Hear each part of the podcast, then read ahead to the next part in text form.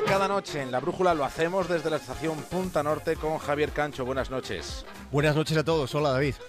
En el capítulo de hoy, una de las preguntas más ambiguas y desconcertantes de cuantas en algún momento de nuestras vidas podamos formularnos. En el capítulo de hoy, ¿qué es la suerte? Aquel que dijo más vale tener suerte que talento, conocía la esencia de la vida. La gente tiene miedo a reconocer que gran parte de la vida depende de la suerte. Asusta pensar cuántas cosas escapan a nuestro control. En un partido hay momentos en que la pelota golpea el borde de la red y durante una fracción de segundo puede seguir hacia adelante o caer hacia atrás. Con un poco de suerte sigue hacia adelante y ganas. O no lo hace y pierdes.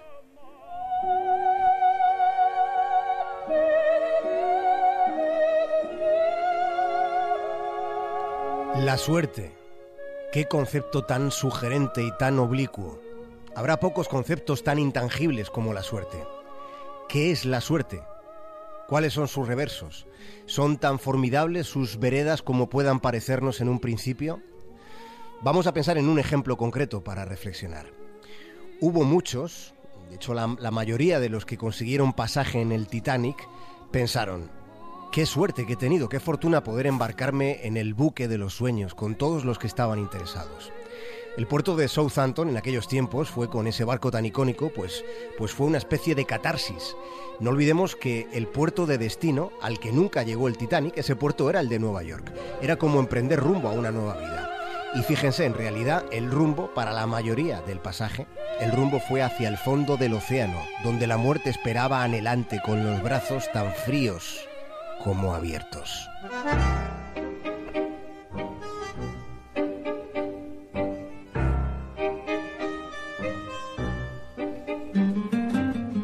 Uno de aquellos pasajeros del Titanic fue Richard Norris Williams. Richard era descendiente directo de Benjamin Franklin, uno de los padres fundadores de Estados Unidos, aunque Richard para lo que tenía habilidad en realidad era para la raqueta. Era tenista y suizo, suizo como Roger Federer aunque su sueño era regresar al país donde hizo fortuna parte de su familia y estuviera allí en la ya prestigiosa por entonces Universidad de Harvard. Richard y su padre tenían billetes de primera clase en el Titanic. De hecho, iban en primera clase en un barco de primera hasta que a unos 600 kilómetros al sur de Terranova algo sucedió.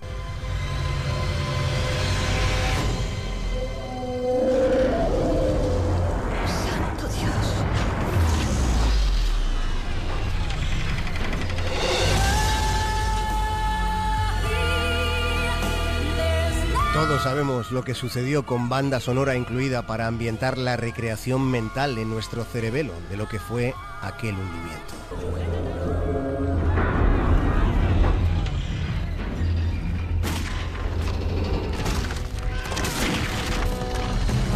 Richard Norris y su padre permanecieron en el barco casi hasta el final.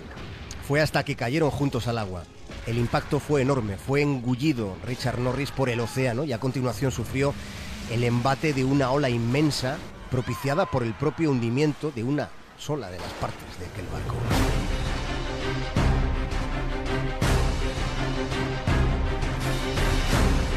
Después de que la imponente sacudida le desplazase varias decenas de metros, logró aferrarse a uno de los botes salvavidas, desde donde pudo contemplar lo que puede considerarse uno de los instantes de la historia de la humanidad, Richard fue una de las personas que tuvo ante sus propios ojos al Titanic antes de que sucumbiera para siempre. Estuvo seis horas aferrado al bote con buena parte de su cuerpo hundida en aguas a menos de tres grados y con un hombre malherido agarrado a su espalda. Es posible que el calor de lo que en un momento desesperado él pensó que era una carga, puede que el calor de aquel ser humano al que intentó salvar contribuyera a salvarle a él la vida. 19 de las 30 personas que estaban sujetas al bote por fuera murieron congeladas. Cuando llegó el transatlántico Carpacia, le subieron a ese barco, le rescataron, pero su situación era muy comprometida.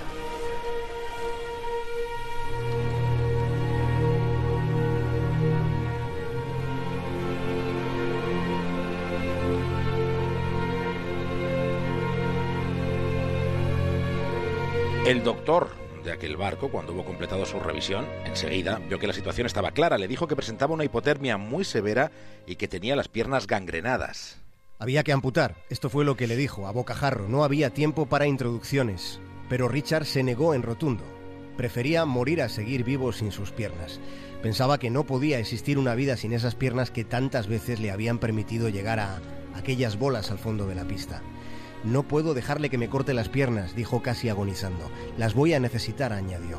Sujetó el brazo del doctor con una determinación irrebatible, con una fuerza increíble después de todo lo que le había pasado, y le pidió que le mirase a los ojos, aquellas pupilas lúgubres, frías.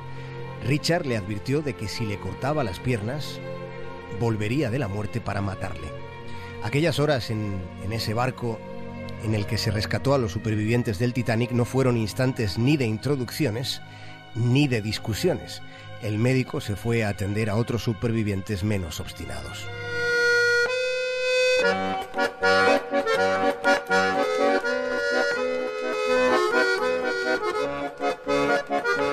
El caso es que tres meses después, Richard Norris volvía a las pistas. Lo hacía con sus dos piernas en una exhibición ante Cal Ver, uno de los mejores tenistas del planeta de aquel momento que también había sobrevivido al Titanic. Aquello fue un acontecimiento.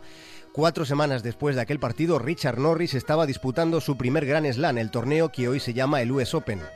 Ese año no lo ganó, pero lo haría en ediciones posteriores. Llegó a figurar en el puesto número 2 de la clasificación mundial. Culminó su carrera, la culminó con un oro en los Juegos Olímpicos de París de 1924.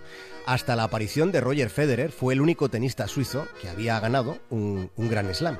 Fue después de que la suerte permitiera que aquella bola, la de su partido más importante, cayera al otro lado de la red.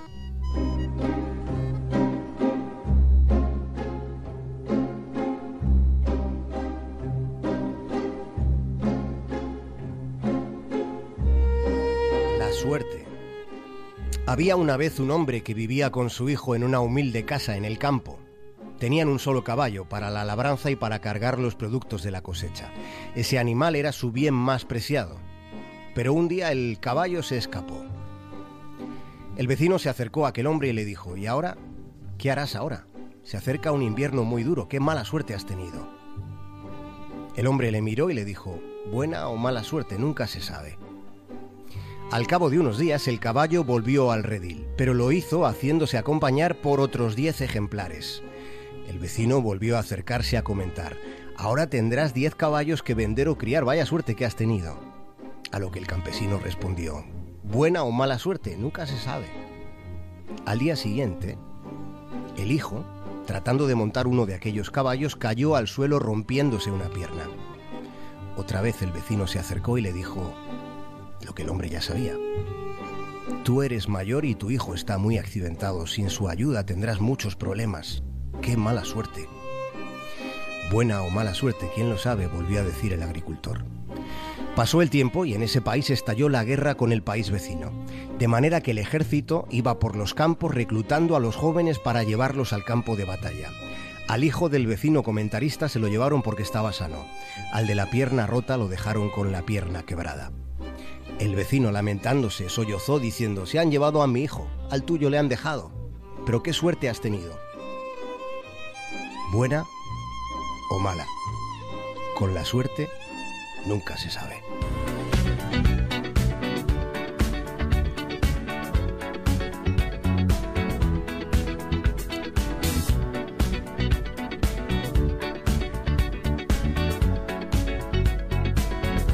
Hasta el lunes, Javier Cancho. Buen fin de semana. Un abrazo. all ends with beginnings. What keeps the planet spinning? Uh,